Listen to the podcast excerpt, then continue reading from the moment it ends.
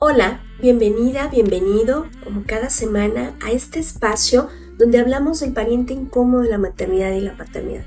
Yo soy Georgina González, especialista en duelo gestacional perinatal y neonatal, y deseo que encuentres en este espacio un lugar seguro con herramientas prácticas que te ayuden a transitar tu proceso de duelo de manera respetuosa. Esto es Duelo Respetado.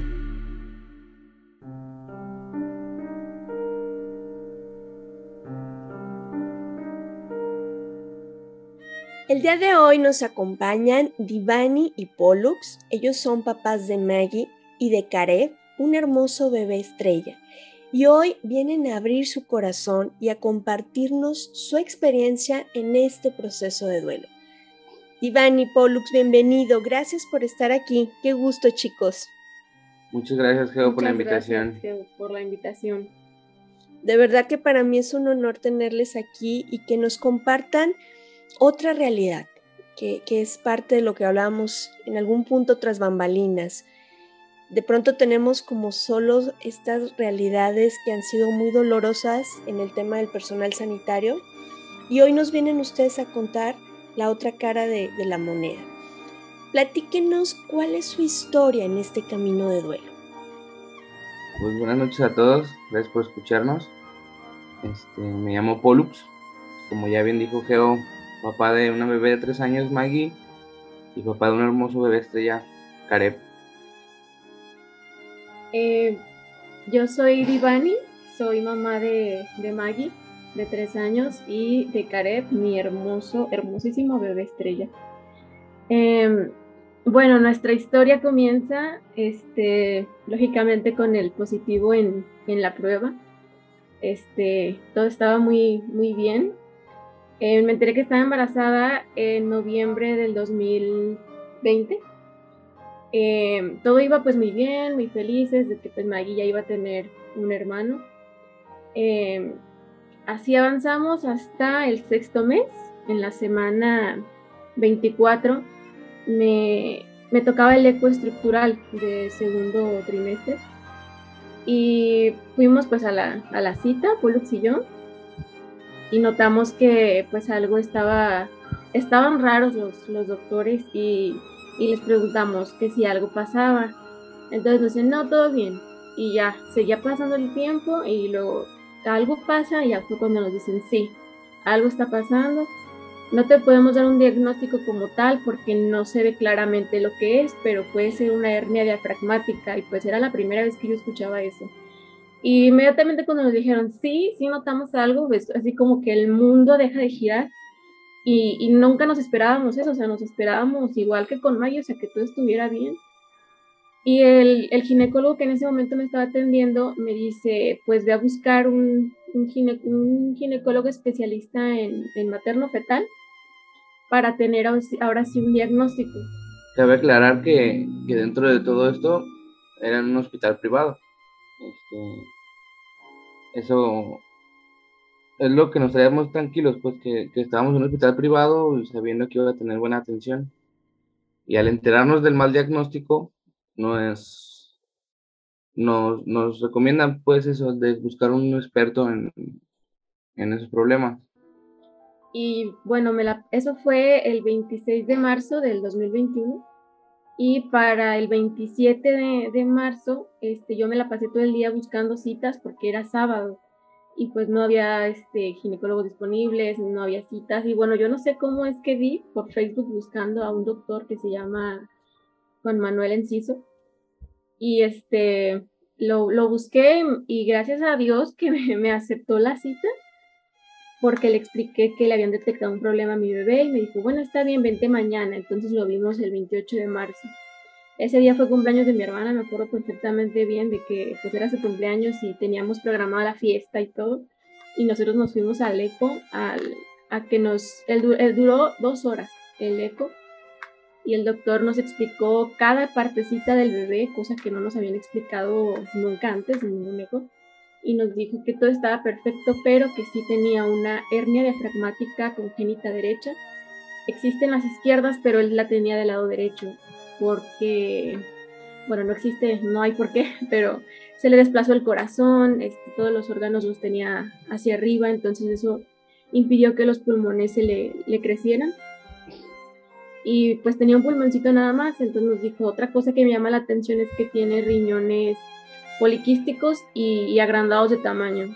Dice, pues yo ahorita te puedo decir que pues no tiene muchas probabilidades de vivir. Este, y, hay que ver si tiene la posibilidad de tener tratamiento, pero prácticamente nos dijo pues que él iba a morir, que él no tenía posibilidades de vivir. Inmediatamente lo aceptamos, o sea, mentalmente lo aceptamos de que él, él iba a morir, porque yo dije, riñones mal, no tiene pulmones, él va a morir. Entonces salimos de ahí pues hechos... así, un, un desastre, o sea, lloramos. Fue un día demasiado caótico, para todos, para mi familia también, para su familia, enterarnos de eso es una noticia súper fuerte. Y pues más que nada no se nos olvida porque pues era la fiesta de mi hermana, entonces la fiesta siguió, pero todos hechos pedazos. Y bueno, siguió transcurriendo el, el, tiempo. Bueno, ese día por recomendación del doctor nos dice, tienes que, te recomiendo el Hospital Civil Nuevo, Juan y Menchaca ve ahí para que recibas pues atención como, como se merece pues el bebé, porque económicamente vas a gastar mucho. Y bueno, nos fuimos para allá. Cabe mencionar que mi hermana es trabajadora de ahí, es, afanadora. Y ella me hacía el favor de, pues, de, de, ir por mí a veces a mi casa, o yo iba por ella, me cuidaba a mi hija. Es, bueno, me hizo favores que, no, no le puedo agradecer todavía todo lo que hizo por nosotros mi esposo ya no podía ingresar al hospital porque pues ya es un hospital público. Entonces e, ella era la que suplía el papel de él y, hay veces que pues no había ni qué decir y ella estaba en esos momentos de pues de silencio. Em, a los secos no, ella no podía pasar, yo tenía que pasar sola. Entonces esa parte sí me la aventé yo sola, de que pues escucharlos hablar a los doctores. El diagnóstico no cambió. El diagnóstico del doctor Enciso fue con el que trabajaron los doctores en, el Hospital Civil Nuevo. Y bueno, fue muy difícil este, aceptar que el bebé, no fue muy difícil, fue, fue súper difícil asimilar la idea de que teníamos el tiempo contado, de saber qué iban a hacer y que nos teníamos que despedir de él. Entonces, pues transcurrió el tiempo y yo, pues yo lo daba todo, o sea, yo me abrazaba la panza y yo le decía cuánto, cuánto lo quería, cuánto lo amaba. Em, fue muy difícil también decirle a mi hija, pues le vamos a tener que decir adiós a este bebé, porque pues yo ya tenía mi panzota. Y así transcurrió el tiempo, los ecos, este, yo tenía muchísimo miedo desde que me dijeron el diagnóstico, yo dije, ¿y mi esposo? ¿Dónde va a estar mi esposo? Mi esposo no va a poder estar porque es un hospital público. No lo van a dejar pasar, no lo van a dejar estar ahí, no lo va a poder ver y yo, yo no lo voy a poder ver, no lo voy a poder abrazar. Por la creencia que tenemos de que pues, en los hospitales públicos son muy crueles, la verdad. Entonces, ese era mi miedo. No me habían dicho a mí que yo me tenía que aliviar por cesárea. A mí me decían, no, va a ser parto natural. Y entonces a mí me, me entraba el terror porque yo decía, de mi hija fue cesárea y aquí me tengo que aliviar este, por parto natural. Entonces el dolor de, pues de, que saber que se va a morir, de trabajo de parto me entraba el terror. Entonces, pues así transcurrió el tiempo. Una ginecóloga mm, al inicio de todo me hizo el favor de, me preguntó, ¿quieres ir a, a psicología? Y yo sí. Entonces me manda y recibí atención psicológica en el hospital también y bueno, ahí más que nada me ayudaron como a, saber este, qué hacer en ese momento de la despedida y cómo este, trabajarlo con mi hija, que era lo que más me, me movía.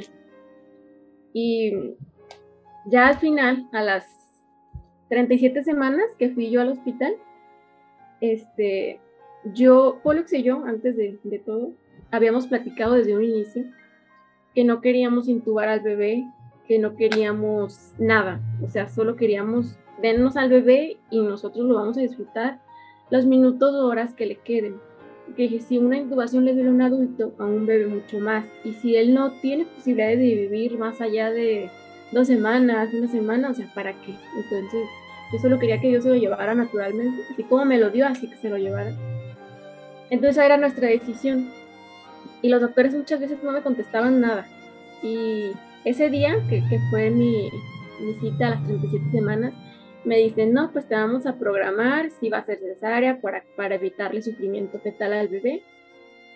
Entonces me programan y me dicen, el 29 de junio es tu cesárea, pero te tienes que venir el 28 de junio. Y yo, pero ¿por qué el 28? Y me dicen, pues para que el equipo médico esté preparado para ti, para tu bebé. Entonces yo ahí me entra la duda y dije, entonces no voy a poder elegir sobre el bebé, a fuerzas tienen que intubarlo, a fuerzas se lo tienen que llevar. Entonces ahí comencé a llorar y me, pues sí, no, no pude aguantarme la, la, la sensibilidad que sentía en ese momento porque yo estaba sola, en ese momento en que me estaban diciendo muchas cosas los doctores y pues ya una semana de, del nacimiento. Y el doctor que me hizo el último eco fue el doctor Sergio Fajardo, se llama, era residente o es residente, este, habló conmigo y me dijo que pues dependía del bebé, de la reacción del bebé y de muchas cosas. Y me llevó en ese momento con la neonatóloga, que ahorita no recuerdo su nombre, que iba a recibir a Kare.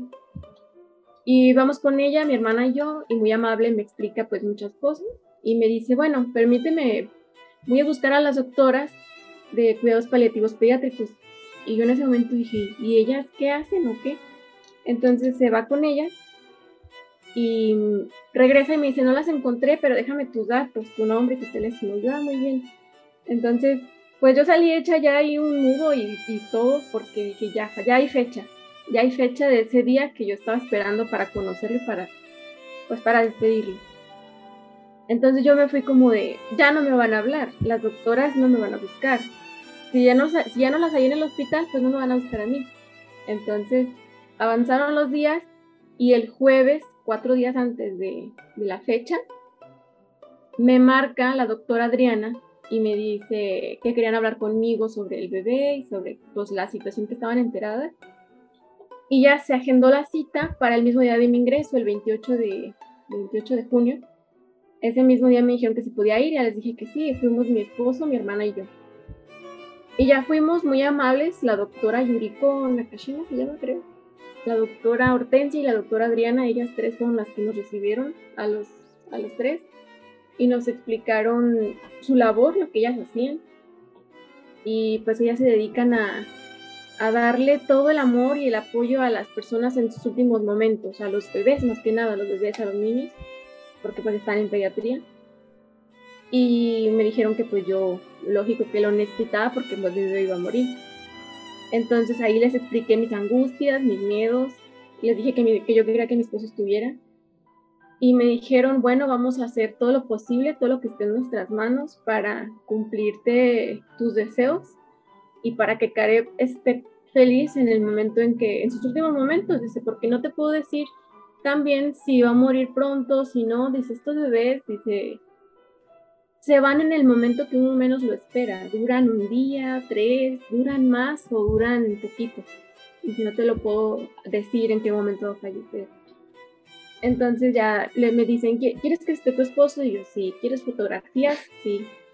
¿Quieres em, las huellitas? Y yo, sí. Entonces mi esposo le dijo, sí, yo quiero las huellitas porque me quiero hacer un, un tatuaje.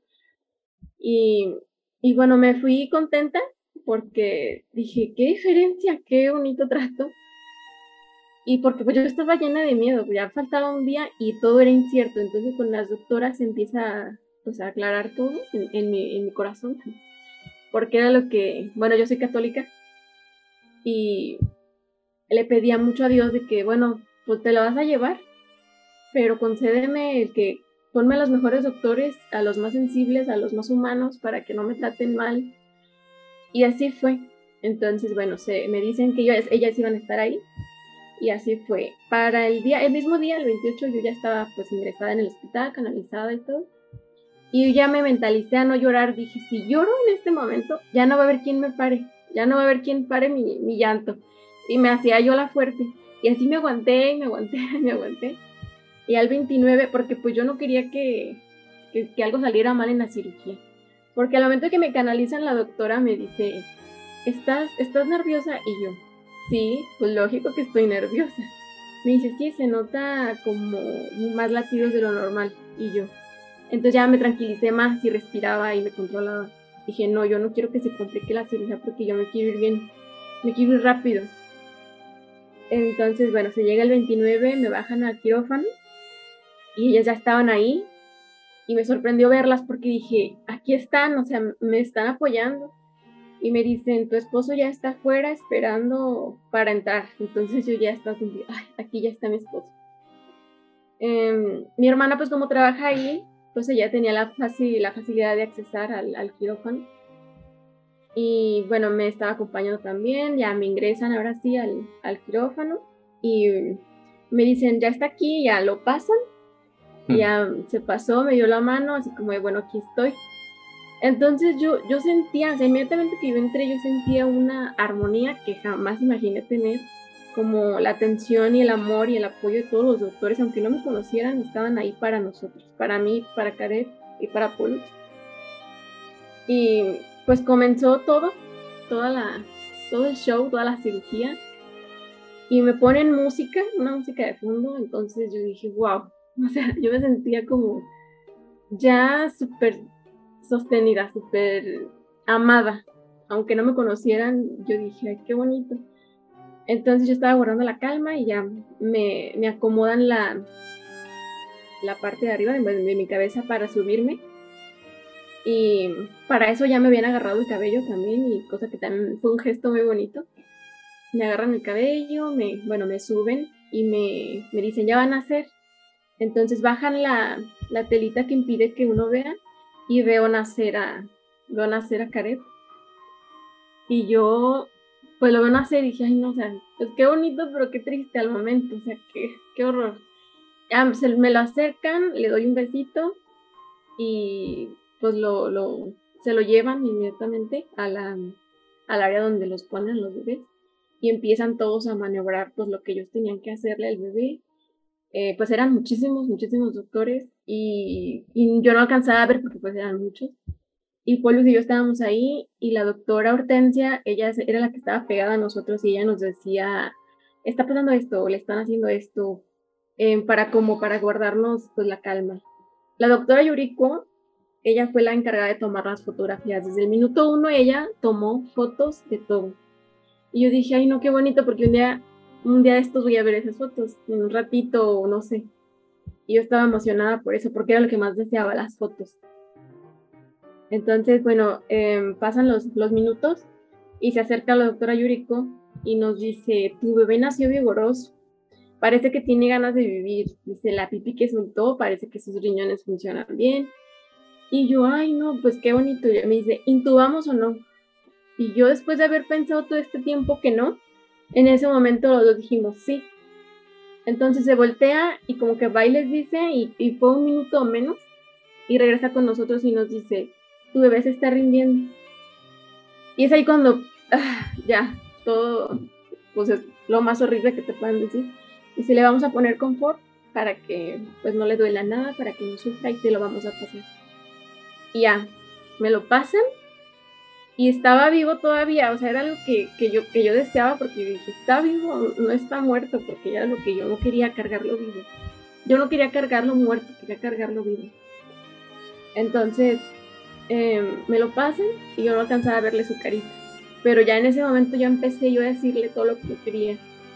Y pues no, Care, te amo. Eh, o sea, le dije muchísimas cosas y me dicen, ¿quieres verle la carita? Y ya me lo acomodan para verle la, la carita. Y, me, y, mi bebé no lloró porque pues no podía llorar.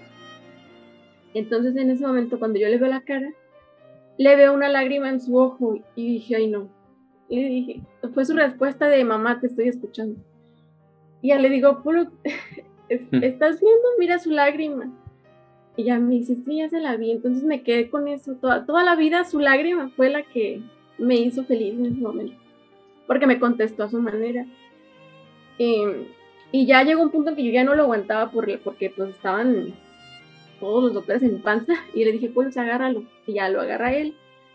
Y ya de ahí ya no sé qué más pasa. Bueno, es la parte que le corresponde a mi esposo este, platicar. Ya después de ese acontecimiento, de Iván con Kareb, me preguntan las doctoras, ¿quieres abrazarlo?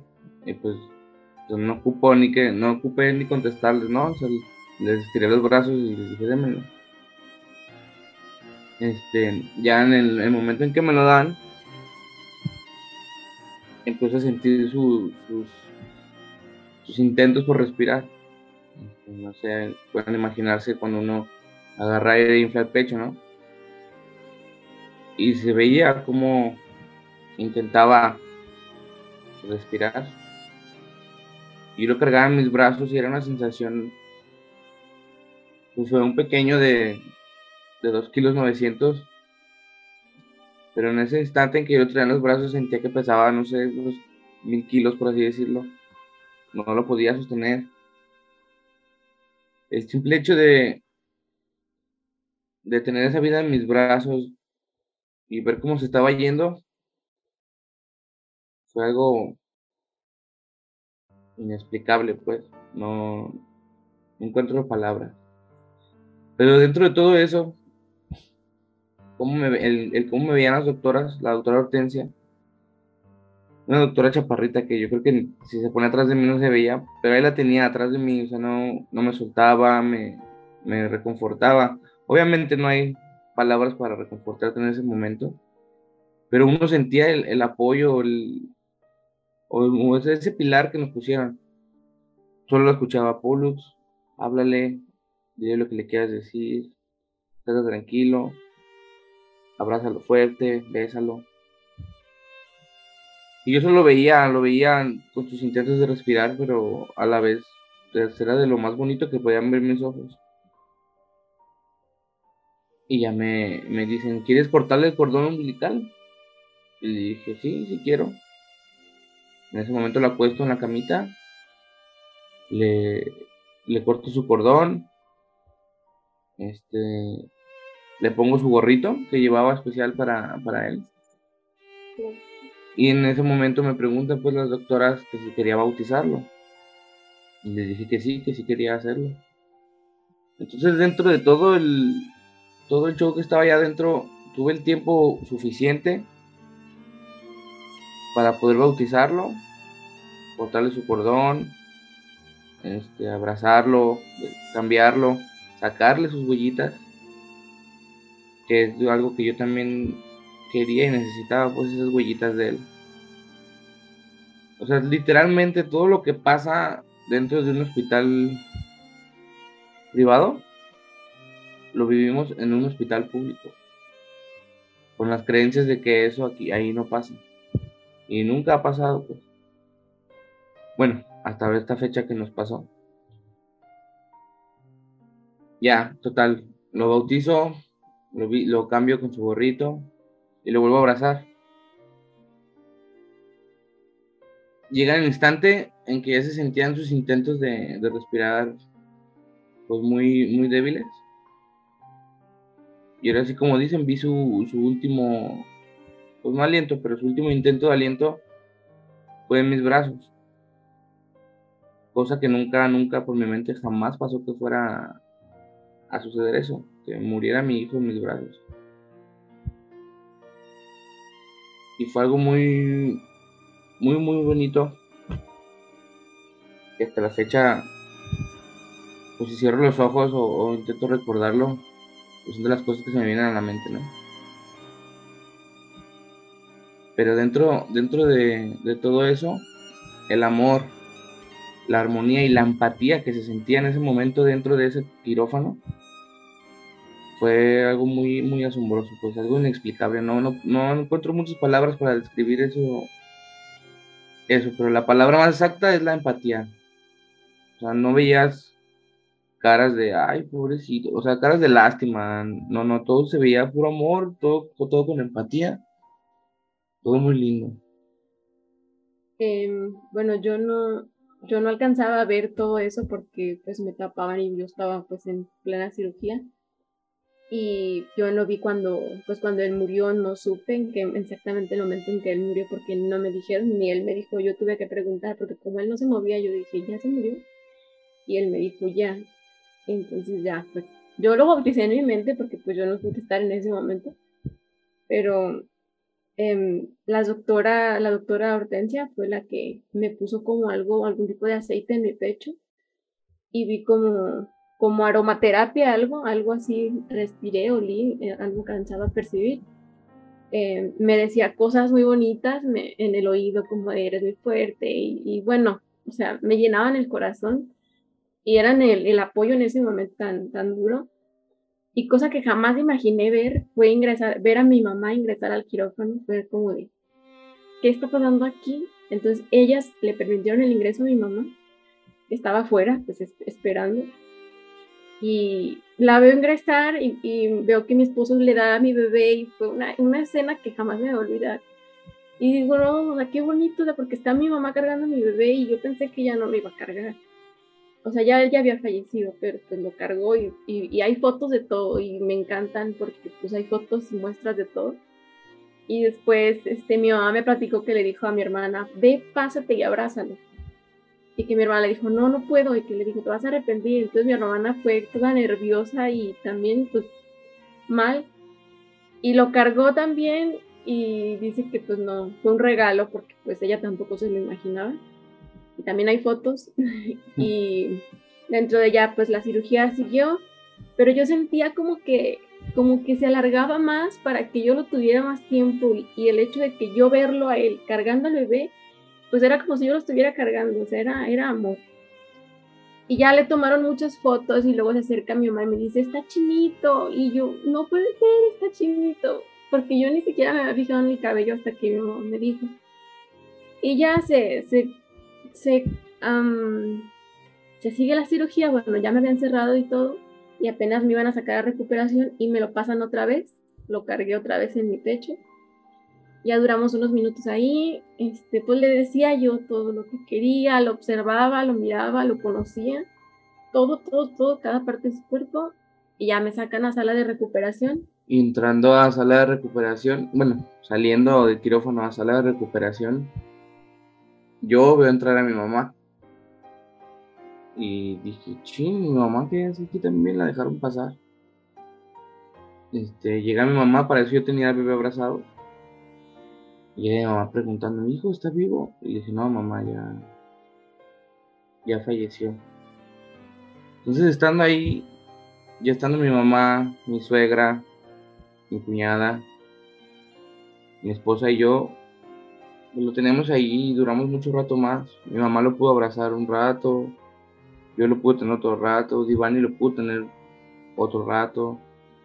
Ahí estaba con nosotros y era un momento muy largo, más o menos pues yo calculo que como dos horas, pero yo pensaba que solo lo iba a tener un minuto o dos. Él duró 24 minutos vivo y nos duró más rato, pues nos, lo cargamos, lo disfrutamos como dos horas, pero fue demasiado porque yo recuerdo que la cirugía de Maggie duró muy poquito, rápido me la dieron y rápido me sacaron. Y esa cirugía duró muchísimo, yo sentía como que hasta los doctores se tardaban más para que todo se lo tuviéramos más, no sé, fue, fue lo que yo a lo mejor me imagino. Y ya llega la doctora Yuriko y me dice, ya me lo tengo que llevar, este, hay que hacer una oración.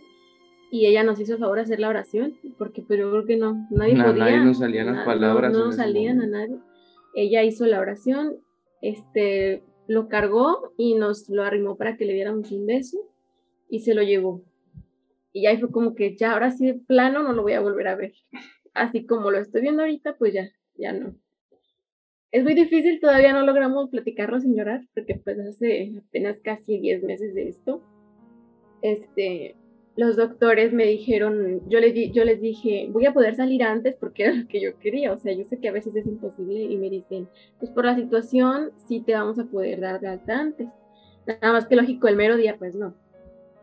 Entonces yo quedé como que sí me van a dar de alta antes y lo que queríamos era, es que como desconocíamos todo esto, lógico, pues era nuevo para todos, que el cuerpo lo tuvieran más tiempo, pero pues no se podía. Y el mismo día se los entregaron y yo me sentía como que quería volar y atravesar todo para poder llegar a, a su velorio.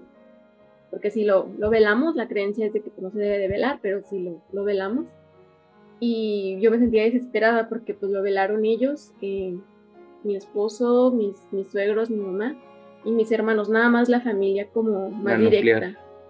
Este, porque yo no quería que más gente llegara si yo no estuviera presente. Entonces me respetaban pues todas mis decisiones.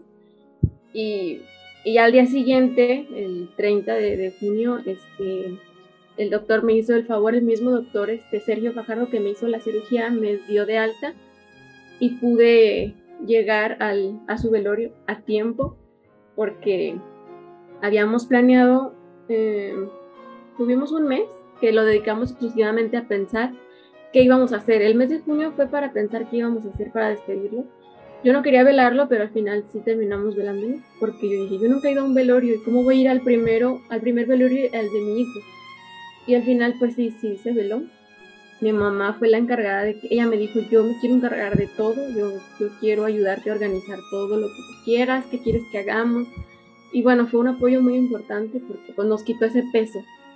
Ya nada más, este, hay una vecina que, que vive por ahí, por casa de mi mamá, que le hemos oído cantar muy bonito y, y, le escogimos ocho canciones a Care y la muchacha con su hermana se las cantó ese día en el velorio y le contratamos, bueno, mi mamá le contrató unas palomas y también las soltamos a las palomas en su, en su ceremonia, en su despedida. Y fue muy duro explicarle a mi bebé, a mi bebé Maggie, que pues que ya no estaba la panza, porque ella no me veía la panza, y yo, pues ya no está, mi amor, tu bebé está, tu, tu bebé, nuestro bebé, aquí está en este cajón. Y lo entendió, y hasta ahorita ella es súper inteligente y ella dice, mi hermano Karev está en el cielo y es una estrella, y ella sabe muy bien todo, es muy difícil.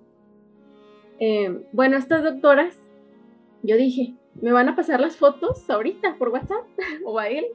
Esa era mi, mi creencia en ese momento y me dicen, no, te vamos a ver en 15 días, o ya que te recuperes. Y yo, ah, bueno, pero ya se quedaron las fotos, yo ni siquiera las vi.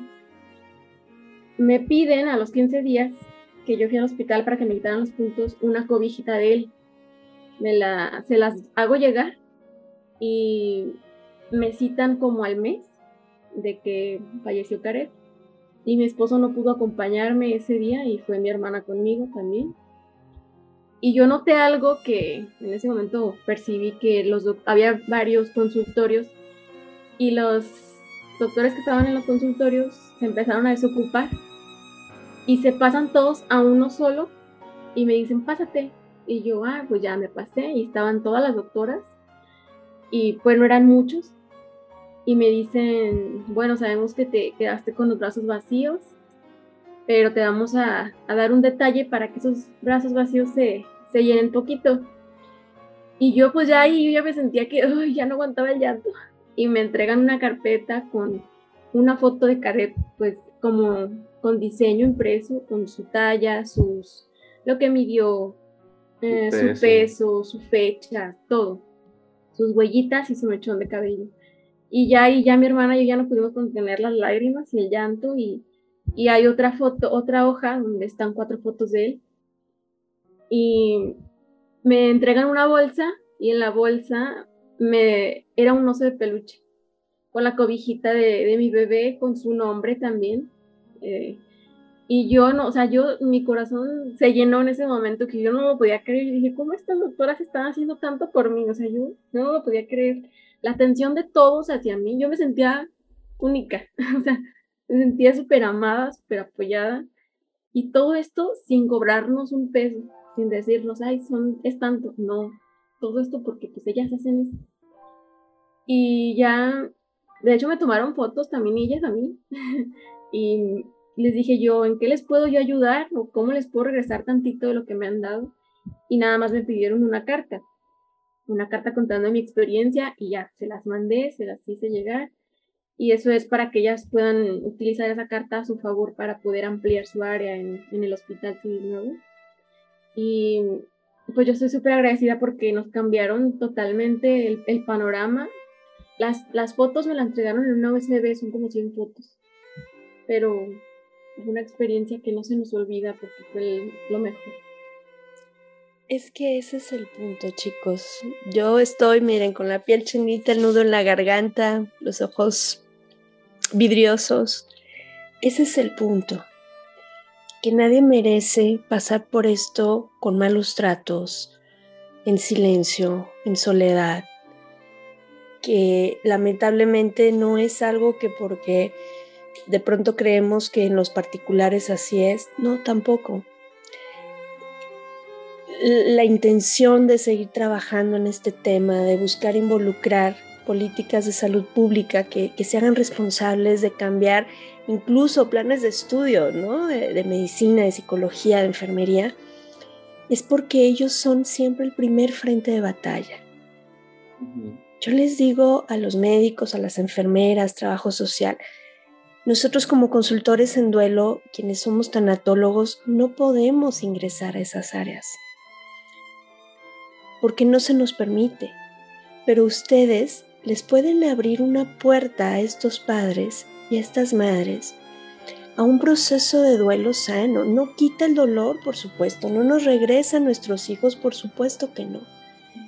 Pero puede abrir esta puerta hacia un proceso sano y respetuoso, dignificando ambas partes, la parte de este proceso de mamá y papá, pero también el trato digno a nuestros bebés.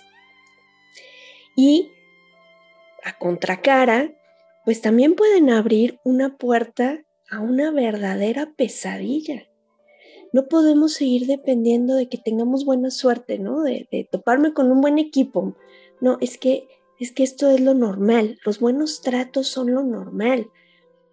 Y, yo cuando les pedí, y, sé que es muy reciente y sé que pues todos nos emocionamos, cuando, cuando les pedí es porque es importante dar voz también a estas historias. Que, que se sepa que sí se puede. De pronto cuando escucho a los médicos, a las doctoras, y me dicen, Geo, es que no nos lo permiten, es que no tenemos los recursos, es que no se cuenta con... Yo les digo siempre, con lo que sí puedes, con eso hazlo que si puedes darles las huellitas en una hoja de papel reciclado, créeme que para los papás va a ser el papel más sagrado del mundo. La verdad. Entonces, siempre partir de lo que sí puedes. Por eso es importante que la gente les escuche, chicos. Que sepan que, que ni siquiera se tiene que hacer, ay, como una gran inversión. Eh, es simplemente querer hacer las cosas para dar esta posibilidad porque es el único momento que tenemos para maternar y paternar de manera física. Y que nos, nos arrebaten el cuerpo de nuestros hijos, que no nos permitan estar los últimos minutos con ellos, pues es una falta de respeto absoluta. Es pisotear toda dignidad, ¿no?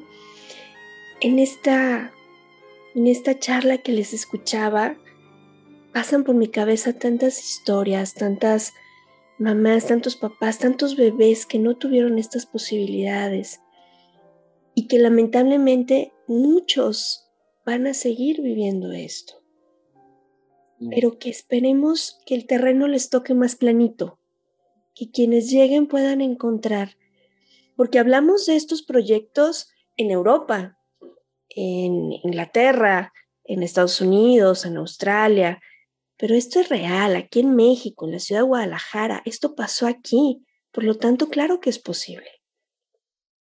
Es algo que nos da esperanza, aunque desde luego nos apachurra el corazón y me hubiera encantado que la historia fuera diferente. Que ustedes contaran una historia diferente con un Karev en la vida. Pero esta es la historia y dentro de esta historia fue tratada con mucho respeto, merece ser contada. Y con la, con la ideología, pues, de que esto en un hospital público no pasa. La ideología siempre es esa. Esto en un hospital público no pasa. Y son los mitos que tenemos que romper porque sí pasa. Sí, sí pasa. Y nos tocó, gracias al Señor, gracias a lo que los demás crean, gracias nos tocó. Y sí, como comentas, fue algo, es algo muy reciente, pero el, al escucharte a ti, pues decirnos que al compartir podríamos aportar ese granito de arena para que, esto, este proyecto del, de los cuidados paliativos pediátricos este, se engrandezca, crezca y pueda llegar a más personas que lleguen a pasar por esto tan, pues, tan lamentable. Y nuestra historia pueda aportar algo un poco, pues, con muchísimo gusto haberlas compartido y, ojalá y todo se acomode y, siga todo adelante todo este proyecto porque yo quisiera que, que las mamás, en especial ellas, pues, pasaran por ese, ese adiós. Y también papás que el poderlos cargar, quedarse con esa, esa imagen en tu, en tu mente, pues llegara a pasarle a todos, a todos aquellos que pasen por este, este, este amargo trago, sería muy, muy bonito pues, que a todos les pueda pasar.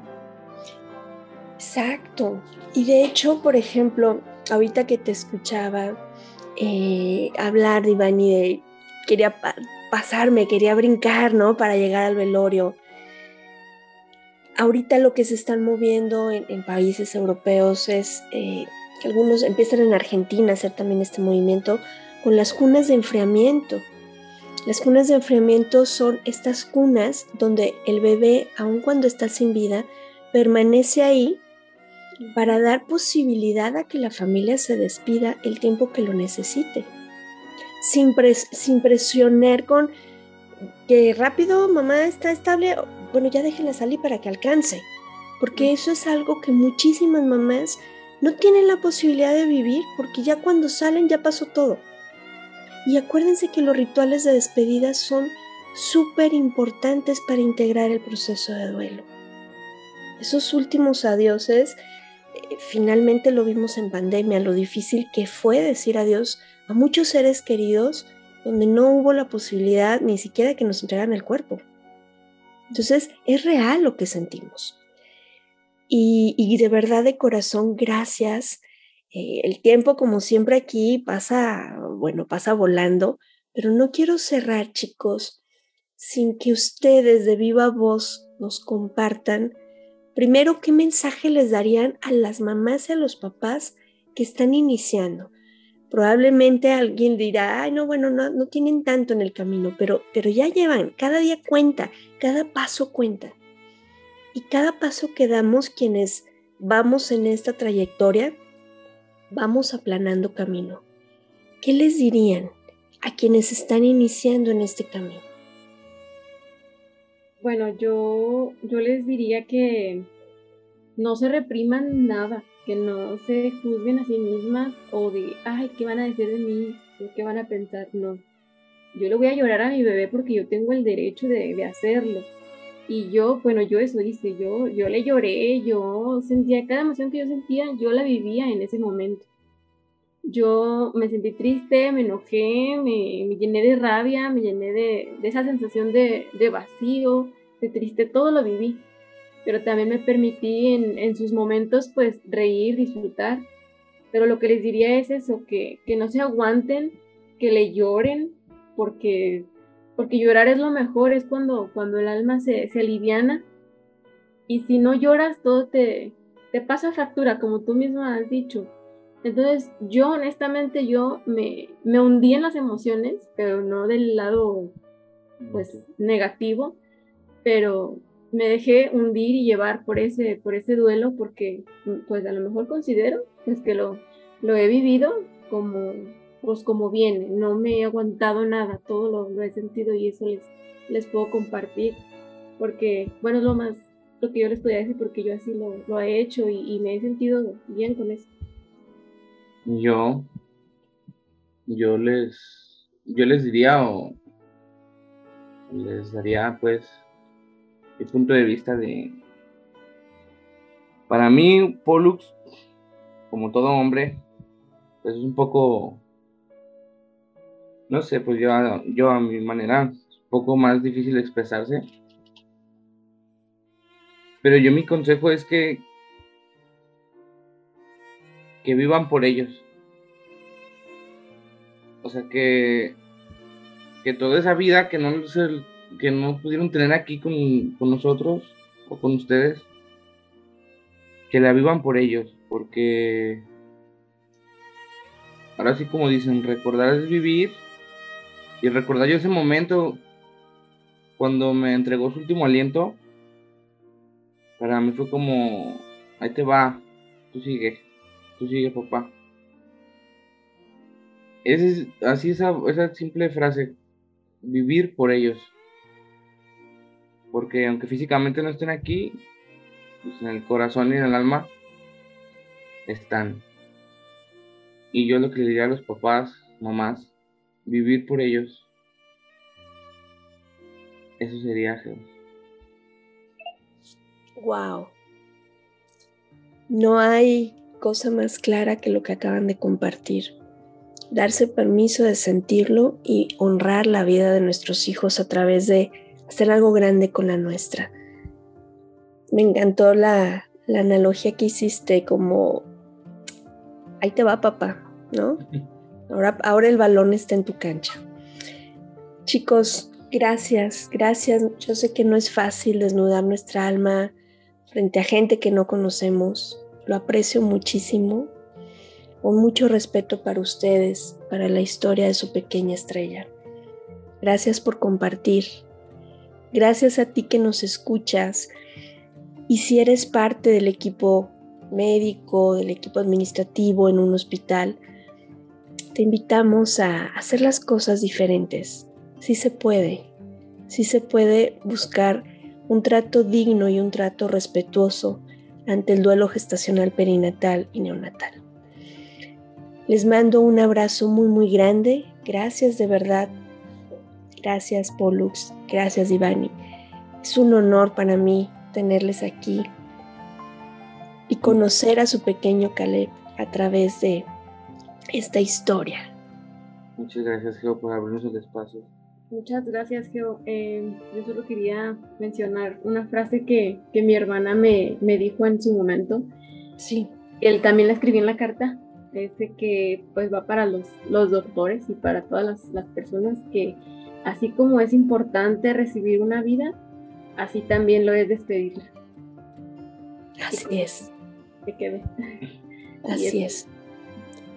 Y esto es la vida y son los extremos y hay que dignificar tanto el nacimiento como la partida. Gracias a ti que nos estás escuchando. Eh, esperemos que pronto podamos tener historias diferentes, que esto pueda ser realidad con protocolos de atención humanizada a estos casos. Por hoy nos despedimos. Yo soy Georgina González, especialista en duelo gestacional perinatal y neonatal, y deseo que todas y todos podamos tener un duelo respetado. Hasta la próxima.